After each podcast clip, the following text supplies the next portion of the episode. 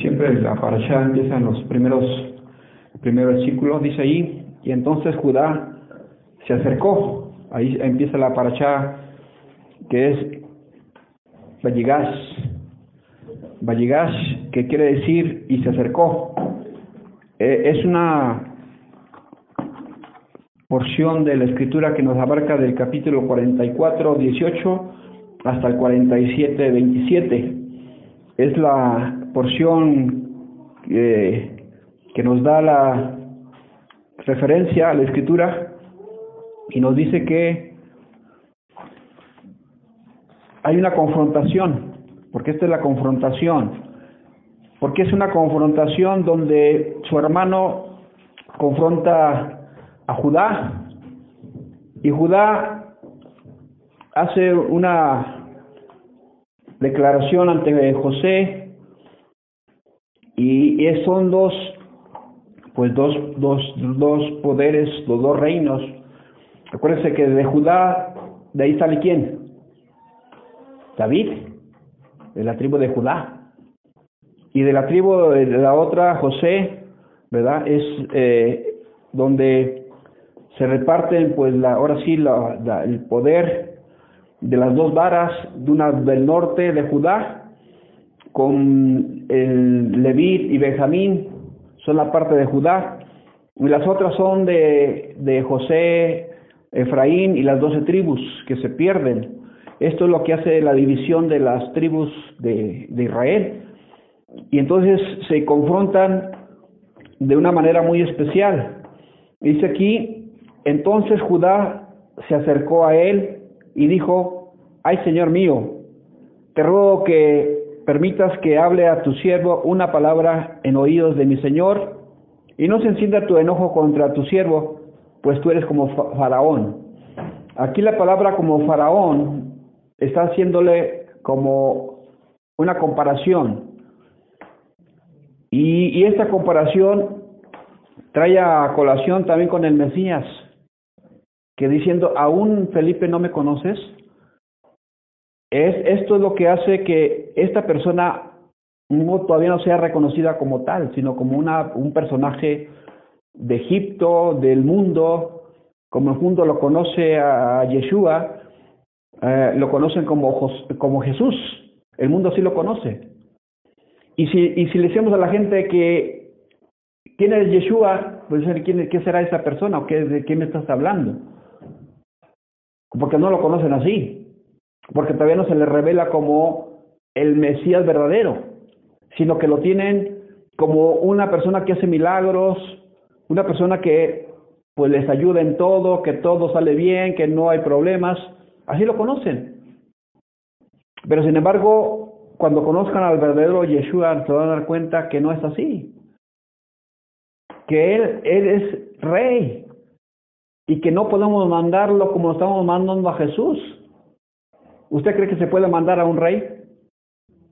Pues no. Tenemos que estar sometidos a ese rey. Nosotros tenemos que obedecer a ese rey. Pero el mundo hoy en, lo manda, le dice y muchas cosas. Muévete para acá, hazlo así. Pero cuando venga el verdadero Mesías, dice aquí que toda rodilla se debe doblar. Que toda lengua confesará que Él es el Señor. Y esto es lo que vamos a notar la, la las confrontaciones. La confrontación es la comparación a veces.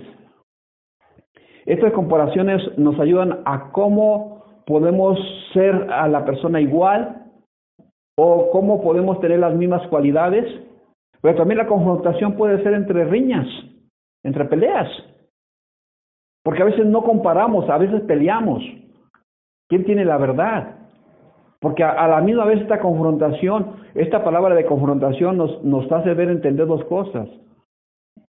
Que a veces no, no comparamos para probar y tener sabiduría, sino que confrontamos para pelear. ¿Quién es el que es el vencedor?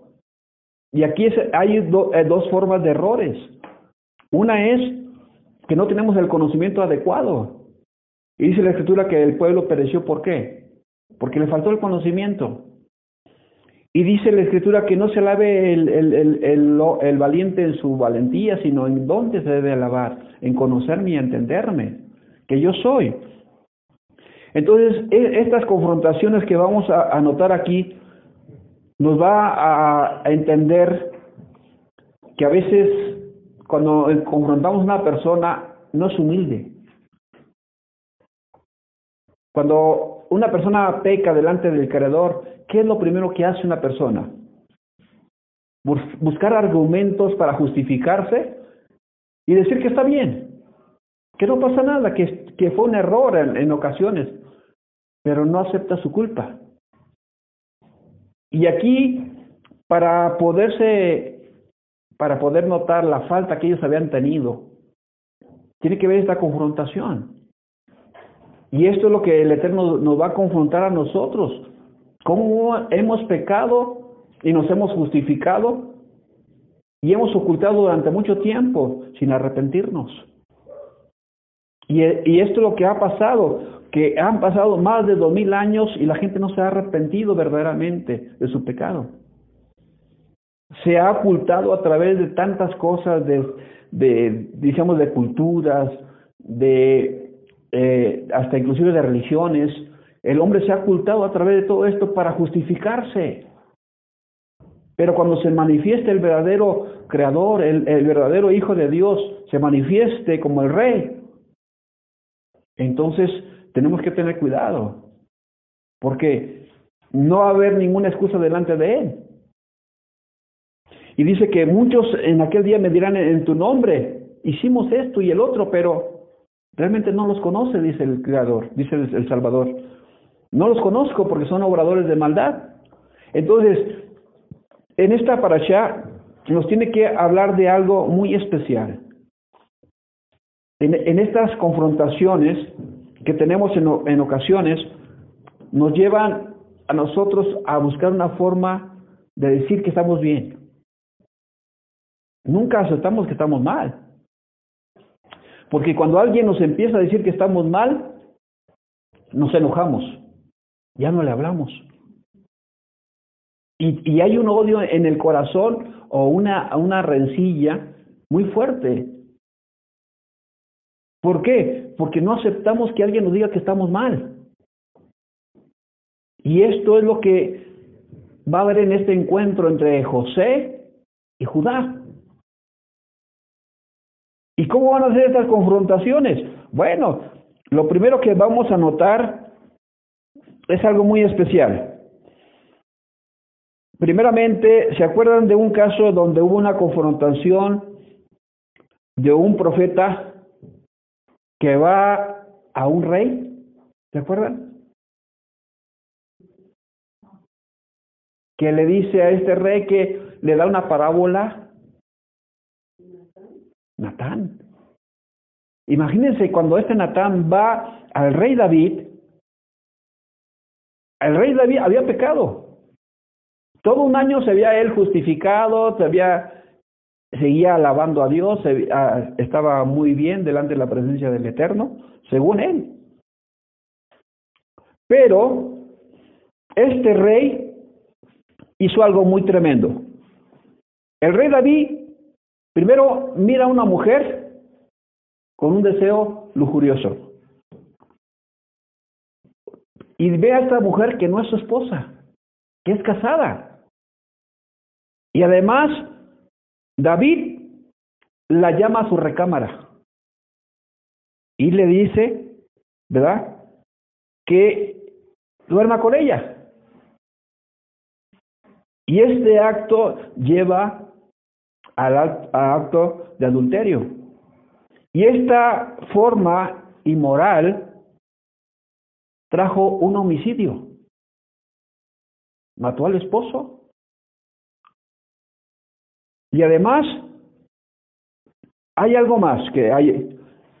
Dice que Urias, era el esposo, lo llama para que vaya a la guerra y lo pone en, los restos de la, de la, de la batalla.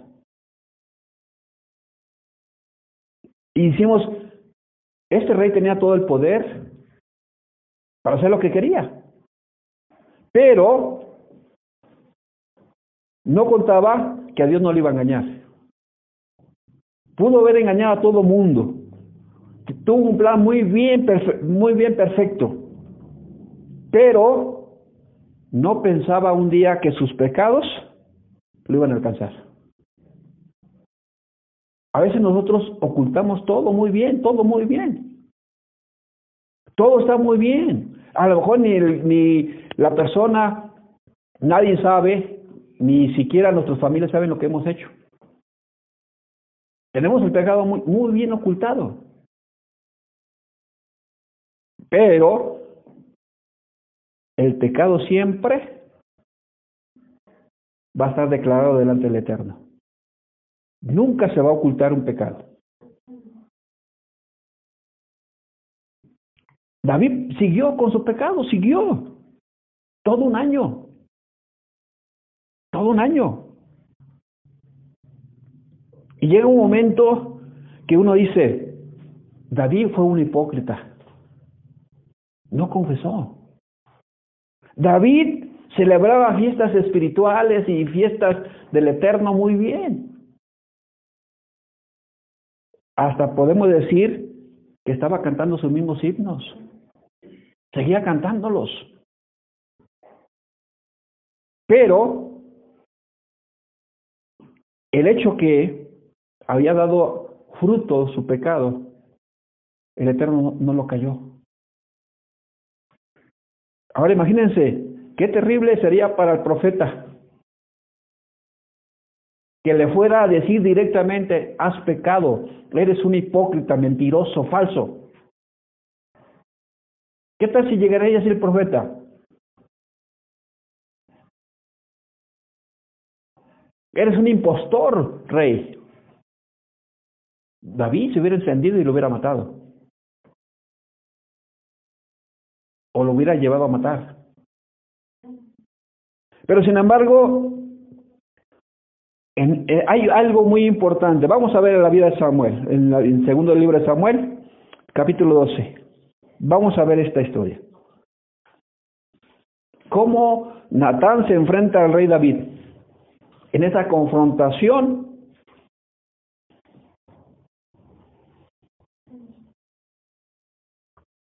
¿qué dice? 12 del 1 al 14. A ver si lo podemos leer pronto.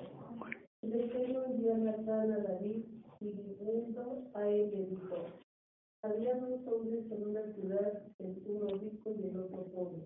El rico tenía numerosas ovejas y vacas, pero el pobre no tenía más que una sola ovejita. Él había comprado el criado y que había crecido con él y con sus hijos juntamente, comiendo de su bocado y bebiendo de su vaca, y viviendo en su seno, y la tenía como una hija.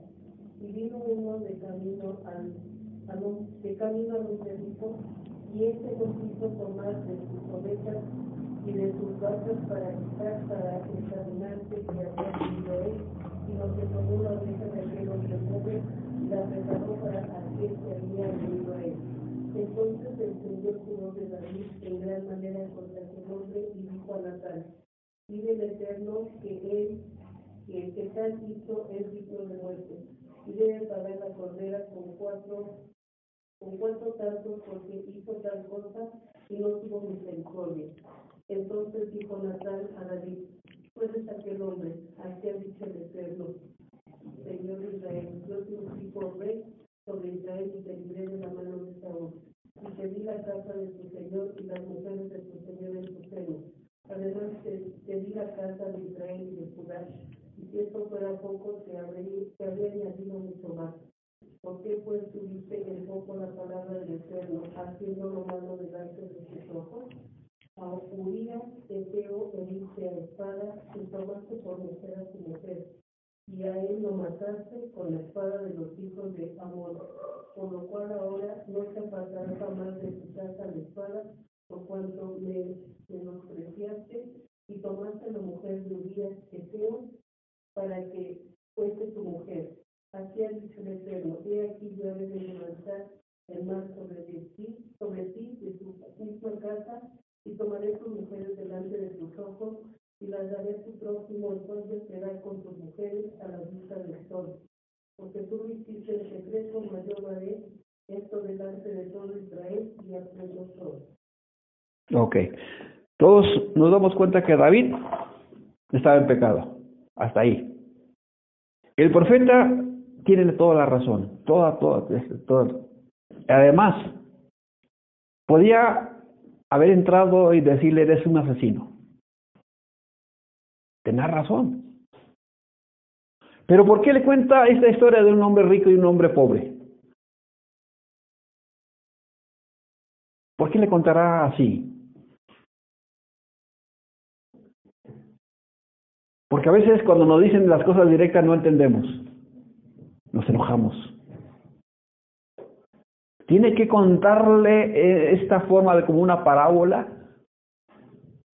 o esta historia para ver cómo reacciona él para ver cómo sus emociones, si están bien o están mal. Él tiene que confrontarlo de una manera muy sabia. A veces tenemos nosotros la sabiduría, el tacto, pero a veces no la tenemos en ocasiones. Somos más necios. Cuando alguien peca le empezamos a gritar, a decir que es un mentiroso. Estamos enojados con esa persona porque ha fallado. Tenemos la razón. Pero eso nos hace a nosotros alejarnos de ellos. Y la forma de edificarlo es buscar la, la forma de que el Eterno nos dé las palabras sabias. Y esto es muy importante. ¿Por qué le cuenta esta historia? Para que su corazón no se cierre y, él tenga un arrepentimiento. Porque a veces las personas, cuando vamos y le decimos directamente, ¿Qué tal si le decimos a una persona, usted es una, una persona idólatra? ¿Qué hace la persona? ¡Uh! Se ofende. Pero cuando llegamos con tacto, que usted necesita salvación, usted necesita de un Dios de amor, ¿cómo cambia la cosa? Uno que vino a dar su vida por nosotros, ¿cómo cambia las cosas? Tiene que llegarle al meollo del asunto este profeta y tiene que alcanzar el corazón de David.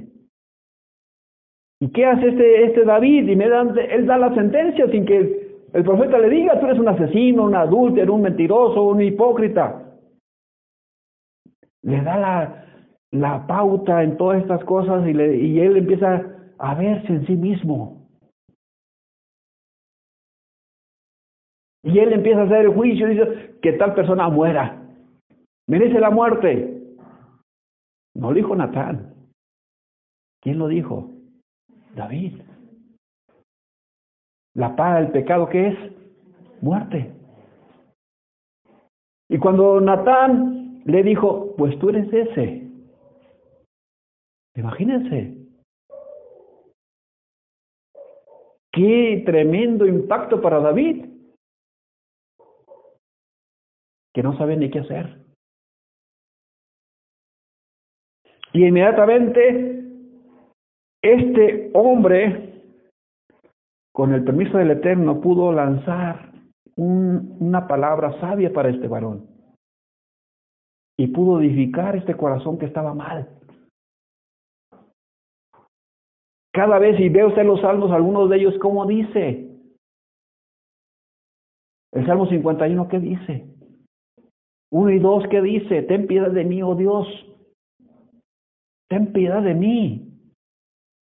Vemos cómo David pecó y va y se humilla delante del Creador y empieza a reconocer que Él es un ser especial, un Dios especial, que no lo vamos a engañar, que no se puede burlar. Y es así como esto empieza.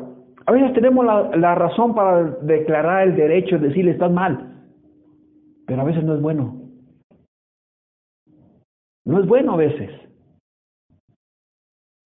Tenemos que llegar a la forma de cómo curar, cómo sanar, cómo restaurar. Y la forma no es darle la patada ni echarle más tierra, sino sacarlo y ayudar. Natán sabía que era un ungido de Dios, que estaba mal, Pero él buscó la forma de cómo llegar al corazón de David. Y para que él no, no endurezca su corazón, dijo, voy a hablar de esta forma. Y le cuentan la historia así de un hombre rico y un hombre pobre. Donde el rico tenía muchísimas cosas, ovejas, muchísimas. Y el otro más tenía una. A veces mire cómo el hombre rico envidia la que tiene el pobre. ¿Cómo es posible que tengas tanta y puedas disfrutar de lo demás y quieras aquella que tiene el pobre? Dice uno, es que no estás conforme con lo que tienes. Todavía en tu corazón hay envidias y hay un hueco de necesidad, que todavía desea las cosas que no son tuyas. Y a veces tener razón no nos da el derecho de ofender. A veces con las palabras tenemos todo el derecho y ofendemos. Pero no nos da el derecho, aunque tengamos la verdad, no nos da el derecho para ofender. Ah, pero le tienes que le tengo que decir, te vas a ganar un enemigo. Se va una persona, se va a extraviar. Se va a perder. ¿Cuál es la forma? Que el Eterno nos pueda revelar su verdad. Imagínense eh, la confrontación entre estos dos varones. Ahora, ¿por qué Judá está ahí? Qué interesante es saber que Judá está ahí. Y ahora quiere rescatar a su hermano. Es algo interesante que ahora él quiera ponerse en su lugar.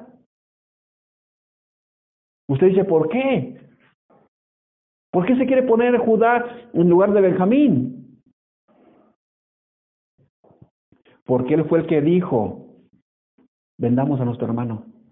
No lo matemos, vendámoslo. Y ahora, ahora él está ahí para interceder por su hermano. Y José le dice, ¿por qué quieres defenderlo a él? ¿Por qué quieres ahora?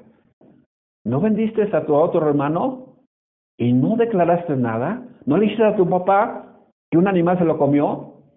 Ahora, ¿por qué lo quieres defender a él? Porque ahora esto quiere hacer es así esa parte. Y nos damos cuenta que tiene una segunda oportunidad para remediar sus males. Esa segunda oportunidad no le iba a dejar pasar, porque la primera había fallado. Pero ahora José lo empieza, tráeme a tu hermano primero. ¿Qué tal era el corazón de esos varones? ¿Se arrepintieron o no se arrepintieron? Él no quería alejarlo de su papá, sino que quería ver la reacción de ellos. ¿Cómo estaba en el corazón de sus hermanos? Si realmente lo, se amaban o seguían con esa misma envidia, con ese mismo enojo que tenían con José. Y por eso aquí José se acerca. ¿No, verdad? ¿Quién se acercó? Judá. Y le dice, tú eres como faraón. Tú eres semejante a él. Tú eres un rey especial. Tú tienes todo el derecho, tú tienes toda la forma. Dicen los salvos también que se acerca ahí porque él es también rey, tiene el poder. Dicen eh, algunos escritos, dice que cuando Judá se acercó de una patada y todo Egipto tembló. Tú no ves el poderío que yo tengo, imagínense ahora once hermanos ahí. Que no podían haber hecho cosas, dice que dos hermanos destruyeron la ciudad de quién? De Sejem. Dos hermanos, ahora imagina todos juntos ahí. Pero también se dieron cuenta que había algo especial en ese varón. Se dieron cuenta que él, él dicen que también era un justo porque el Eterno estaba con él. Se dieron cuenta que había algo que ellos no podían entender todavía. Y a veces nosotros no entendemos todavía hasta qué punto hemos fracasado con el nombre de Jesús. Tiene el poder, sí es cierto, porque lo hemos declarado, pero está disfrazado. Pero cuando venga ahora sí el verdadero nombre que nos dicen, el verdadero nombre, que no hay otro nombre como su nombre, que no hay salvación en otro nombre más que en su nombre, no en Jesús, sino en Yeshua. Y entonces entenderemos que va a haber el verdadero arrepentimiento. Mientras no. Hay remordimientos, mira toda la gente y vuelve a hacer que acabo Yeshua me perdona, que acabo Jesús me perdona.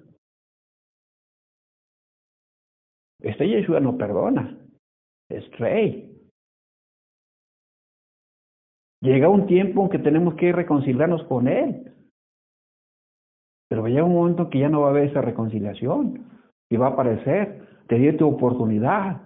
Muchos dicen, es el periodo de la gracia, es el periodo donde nosotros tenemos esta reconciliación con Él. Pero se está acabando el periodo de la gracia. Y estamos viendo juicios que están apareciendo, formas. Aquí estamos viendo que hay todavía hambre. Que va a llegar un momento en que va a aparecer todo esto caos. Estamos nosotros llegando a tiempos que se nos está dando todo en la mano, se nos está dando todo el cumplimiento a manos llenas. Cuando José tiene ese sueño de los manojos, se está hablando de espigas, de alimento, de pan. Y nosotros estamos viendo cuando hablamos del Mesías, que es el pan de vida, se nos está dando a todos. Pero va a llegar el momento que todo esto se va a devorar, se va a acabar y ya no va a haber pan. Hay algo también importante aquí que vemos aunque tengamos nosotros la razón, aunque tengamos un montonal de arsenal de verdad, no debemos usarla en contra de nuestro hermano. Jamás. Aunque, tengamos un montón de excusas y de muchas cosas, no podemos usarla contra nuestro hermano. Por eso aquí el Mesías dice, ¿cuántas veces Pedro vas a perdonar a tu hermano? Tomás, ¿cuántas veces vas a perdonar a tu hermano? Lucas, ¿cuántas veces vas a perdonar a tu hermano? Marcos, ¿cuántas veces vas a perdonar a tu hermano? ¿Cuántas veces vamos a perdonar a nuestro hermano?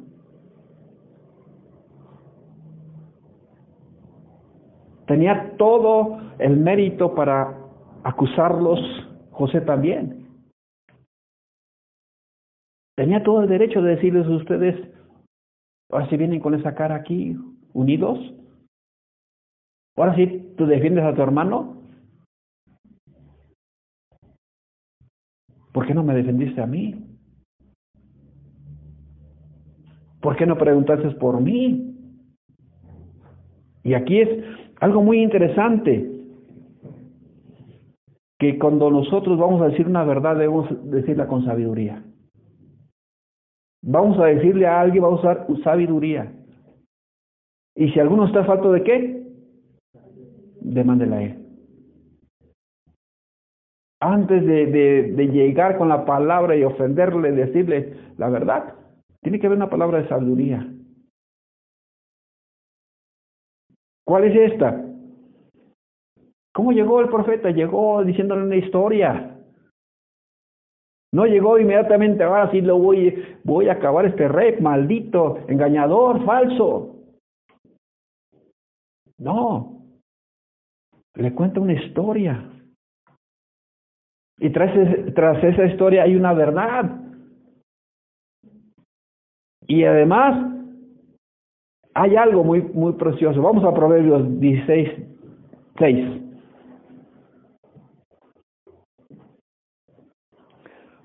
¿Qué nos dice Proverbios 16, 6?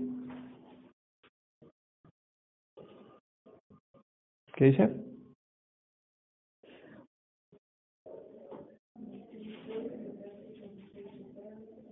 Mejor es adquirir sabiduría que oro preciado y adquirir inteligencia no de más que la plata.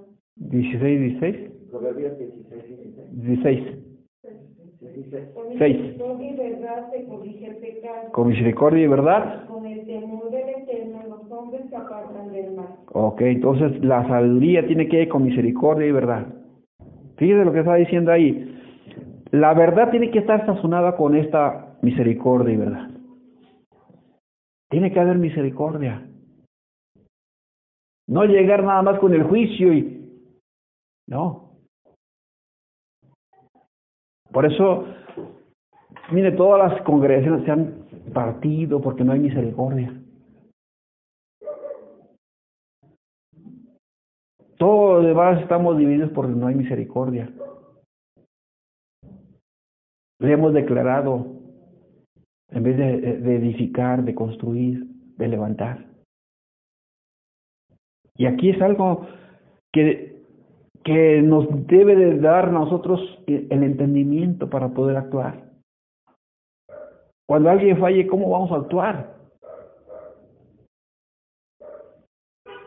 Cuando alguien nos esté murmurando en contra, ¿cómo vamos a actuar?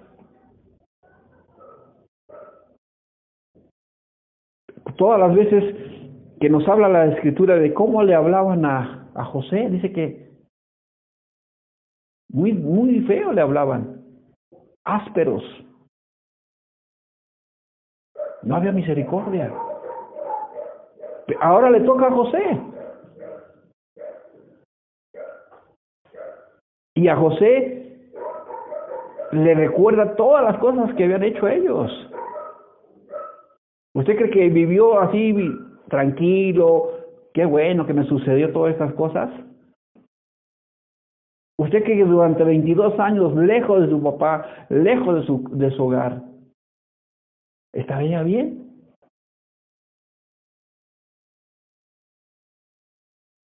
¿Qué pasa cuando una persona simplemente, papá o mamá no le dan a una cosa? Toda su vida la recuerdan. Trae una amargura en el corazón porque no le dieron esa cosa. Y aquí es importante saber que cuando somos guiados por la presencia divina, tenemos esa, esa sabiduría. Y hay otro principio que nos dice aquí, el no juzgar. Si hemos actuado el primer principio, sabemos que no debemos declararlo directo. No debemos llegar a, la persona directo, es el primero. El segundo es decir las palabras con sabiduría. Y el tercer que nos da aquí, no juzgarlo para no ser juzgados. Cuanto tú juzgas, será juzgado con tus mismas palabras. ¿Quién eres tú para juzgar a otro? ¿Te vuelves juez? Pues esas mismas palabras se van a ir en contra tuya por eso aquí es importante ver que no es fácil nada más tomar una decisión y juzgar a lo loco, ni enojados. Tenemos que tener la paciencia del Eterno, la calma, para poder decir, ahora, Señor, ayúdame. ¿Cómo puedo ayudar? ¿Cómo puedo edificar o cómo puedo construir? Y esto es lo que trae. Mire, ¿qué, qué le dijo Jonatán, este, Jonatán a David? ¿Qué le dijo? ¿Se acuerdan qué le dijo? Tú eres el culpable. Natán. ¿Qué le dijo? Tú eres ese rey. Imagínense, cuando él mismo hace la sentencia, ¿qué dice la palabra? Hebreos 4.12, ¿se acuerdan qué, es la, qué dice la palabra?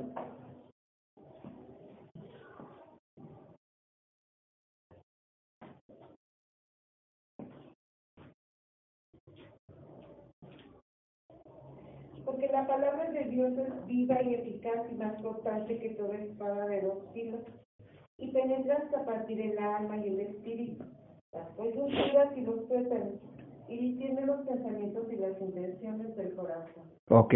Nosotros tenemos que pedir al Señor con sabiduría. ¿Por qué? Porque la palabra va a ser el efecto, no nosotros. Cuando le pedimos al Señor, entonces la palabra es una espada que va a penetrar hasta el corazón, que va a discernir sus pensamientos para ponerlos bien. Y cuando nosotros busquemos al Eterno en esa oración, entonces Él nos va a dar las palabras.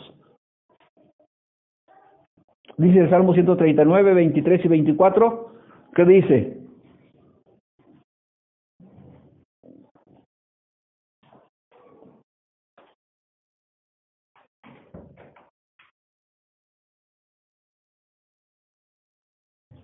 Examíname, oh Dios, y conoce mi corazón. Y prueba. Pruébame y conoce mis pensamientos, y ven si hay en mi camino de perversidad, y guíame en el camino eterno.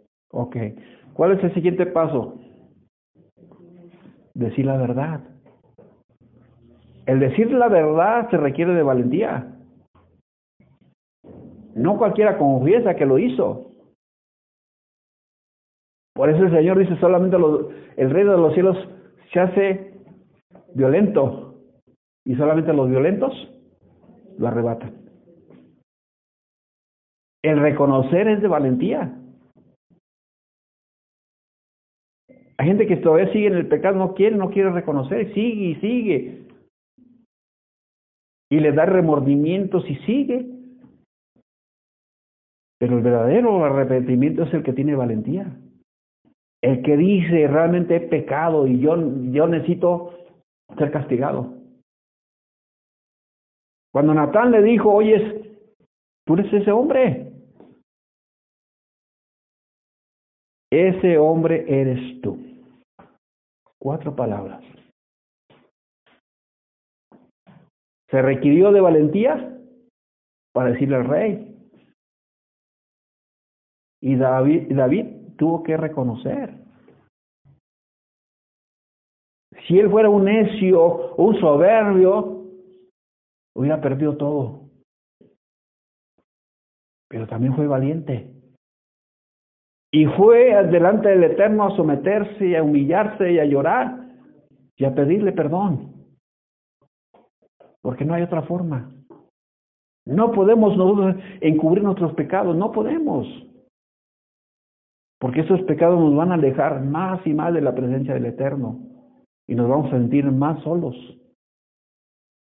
Y más allá de todo esto, no haber paz. Ya no hay comunión. Por eso se requiere aquí que el Eterno venga y restaure nuestro corazón para poder tener paz.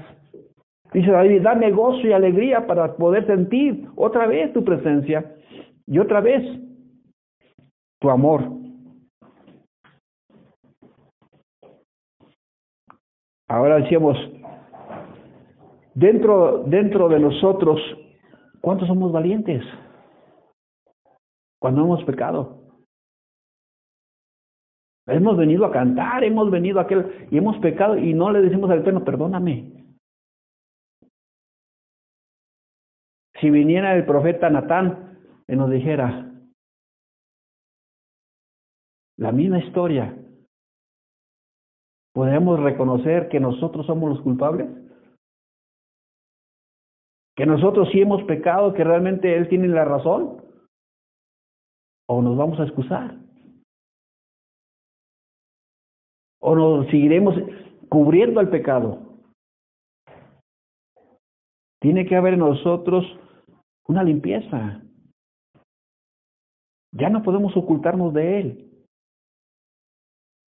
Porque tarde o temprano Él se va a manifestar como rey. Y le vamos a dar cuentas. Esperemos que le demos cuentas bien y no mal.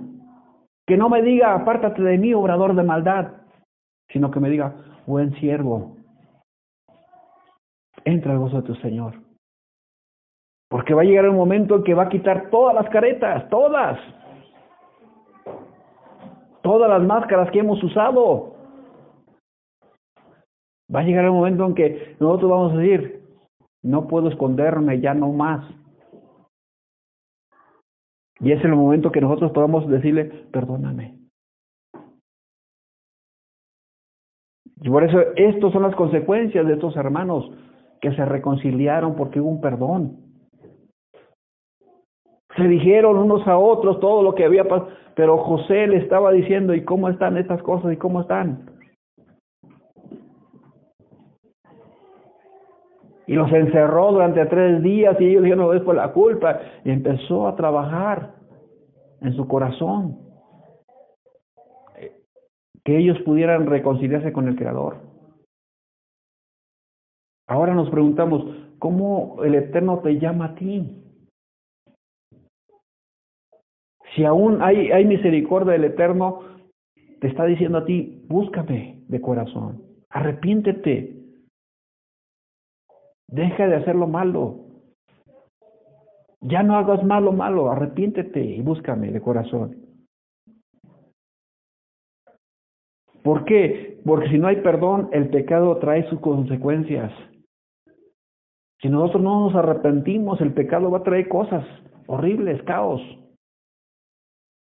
Por eso tenemos que arrepentirnos y reconocer que Él es nuestro Mesías. Dice el capítulo 45, versículo 1, ya no podía más José. Ya no podía más. Él quería abrazarlos, quería decirles cómo están de atrás. Vénganse. Ya no soportaba más. ¿Qué más dice el versículo 1?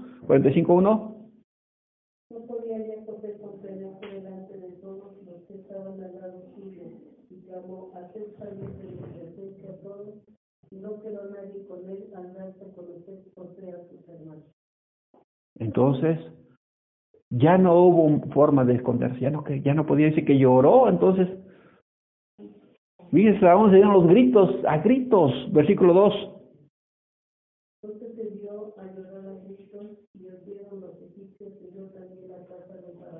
Todo el mundo tiene que oír nuestro lamento. Porque viene la restauración. Algunos dicen, vienen consecuencias, cuando no nos arrepentimos vienen consecuencias. Viene dolor y angustia.